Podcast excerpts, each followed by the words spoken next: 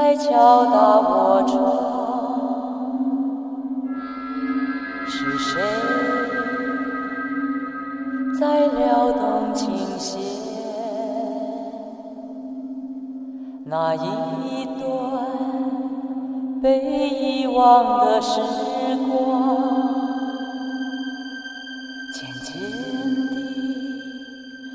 深处我心坎，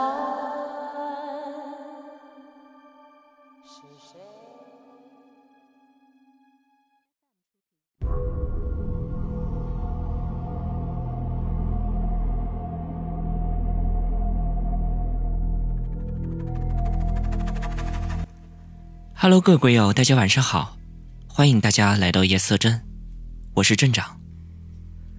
今天这期节目呢？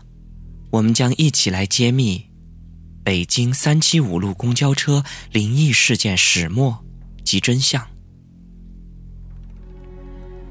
那么，关于北京三七五路公交车灵异事件的话呢，我们的小伙伴相信一定在微博或者是在网页上看过有关这个事情的帖子或者事情始末。但是，今天镇长要给大家分享一下的是关于这件事情。背后隐藏的真相究竟是什么？去年年底，一部根据中国十大灵异事件改编的恐怖电影上映，其中一个桥段就取材于北京三七五路公交车灵异事件。不少北京人对这个灵异事件并不陌生。这个传言自从二零零七年就开始在网上广为流传。近期这一起灵异事件。又引发了网友的热议，求证热潮再度兴起。但资深的公交员工表示，网帖中的细节与真实的公交运营并不相符，传言则是以讹传讹。传言称，在上个世纪九十年代初的一个深秋的夜里，三七五路公交车在深夜运营的时候，在圆明园总站到香山之间的某站。上来了三个形迹可疑的乘客。车上的一位老人发现了他们的异样，于是找借口拉一位年轻人下车，从而获救。几天以后，这辆失踪的公交车在远郊区被发现，车内还发现了腐败的尸体。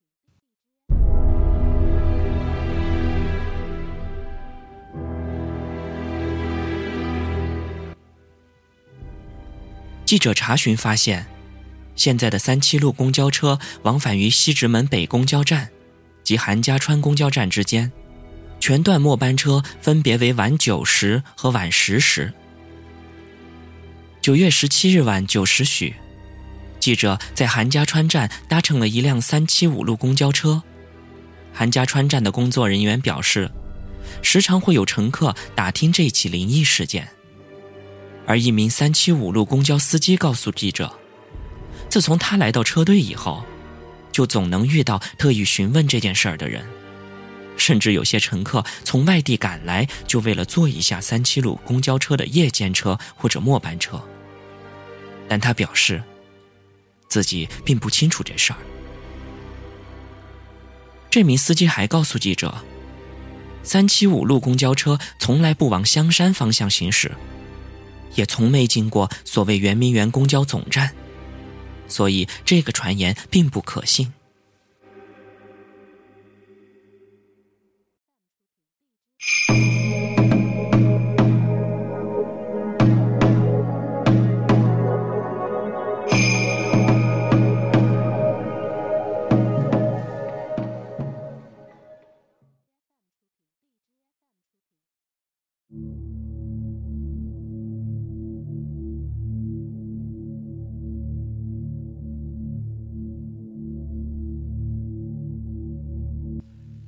记者乘车从西直门北出发以后，发现三七五路经过颐和园北宫门之后，就会显得有一些偏僻。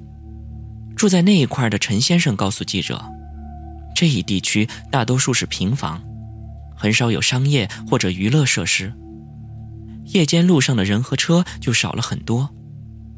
而且由于北靠百望山，面朝金密引水渠。路边除了路灯或者临街房屋的灯光外，就显得黑漆漆的一片。在上个世纪九十年代，晚上七点以后，街上几乎就没有什么人了，而且当时的路面照明设施也没有现在这么多。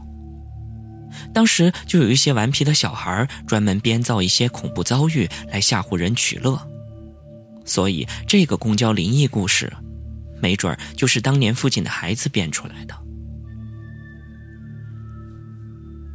据一名在三七五路所属客运分公司工作多年的员工介绍，他发现，公交灵异事件不仅发生在三七五路，传言中这类事儿。还发生在三三零、三三幺等多条线路中，而故事的内容几乎都一模一样。说到这里呢，镇长就要插一句：其实我在网上看这个消息的时候，我就发现它就有三七五路版本和三三零路版本，而且大家也可以看一下，我们这期节目它的封面呢，就是三三零路版本的封面。那么这个员工他就认为，这些线路中有一个共同点，那就是在上个世纪九十年代，甚至今天，线路途径的部分地区都会比较的偏僻，或者是经过古建筑、公墓等地方，所以这些地方就很有可能成为被灵异的对象。有网友曾说，现在的三七五路发往韩家川的末班车是晚上九时。比发往西直门的车早了一个小时，可能就是为了躲避深夜的灵异。对此，这名工作人员介绍，公交车的首末班车一般都是按照客流或者场站的条件等因素来制定的。该名员工还表示，发车早是因为韩家川没有正式的公交站，公交车没法在那里停留过夜。而末班车到达韩家川后还要开往西直门，所以才会出现时差，与所谓的灵异毫无关系。在部分的网帖中称，灵异事件发生在一九九五年十一月十四日或者十一月十六日的深夜。第二天，《北京晚报》和《北京新闻》迅速的报道了这起令人震惊的新闻。而且对老人和年轻人做了现场的采访，而记者来到国家图书馆查阅了当年的报纸，发现1995年的《北京晚报》从11月14日至十七日的报纸上并未刊登公交车失踪的事件，在北京范围内的新闻里也从未提及过几条网传的公交线路，而唯一一条涉及公交车的新闻，也是发生在香港。并无网友所传言的那种消息。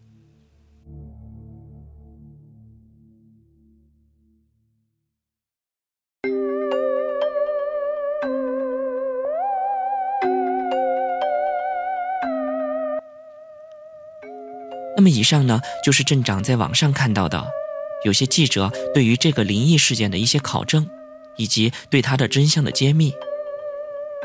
其实，无论这件事情是真或者是假，镇长总认为谣言止于智者。而且，有的时候这些坊间的一些传言的话，我想我们有时并不一定要把它当真，我们不妨把它当做一下茶余饭后我们闲聊的一些谈资，大家娱乐娱乐就好了。你说呢？好了，今天的夜色镇呢，到这儿就结束了。希望大家能够继续关注我们，我们的群号是二零三零九二八八四，大家也可以在新浪微博上搜索“夜色镇鬼话”，上面认证为励志 FM 主播的，就是镇长了。我们下期再见。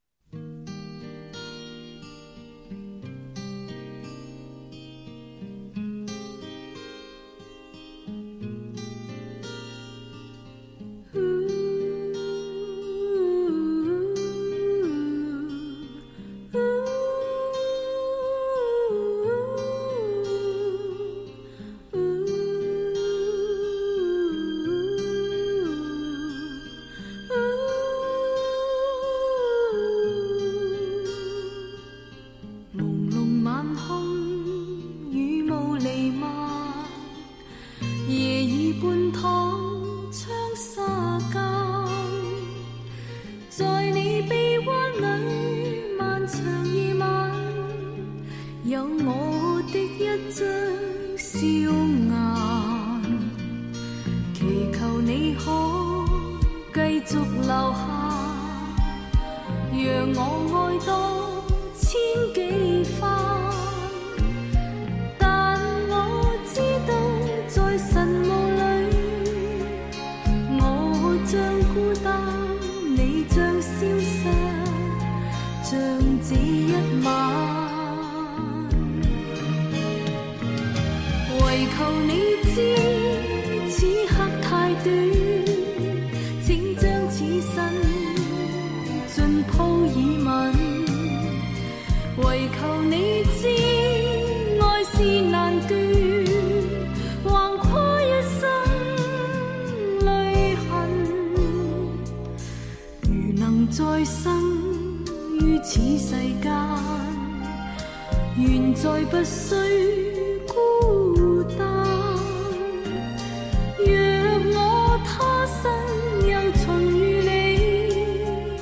你。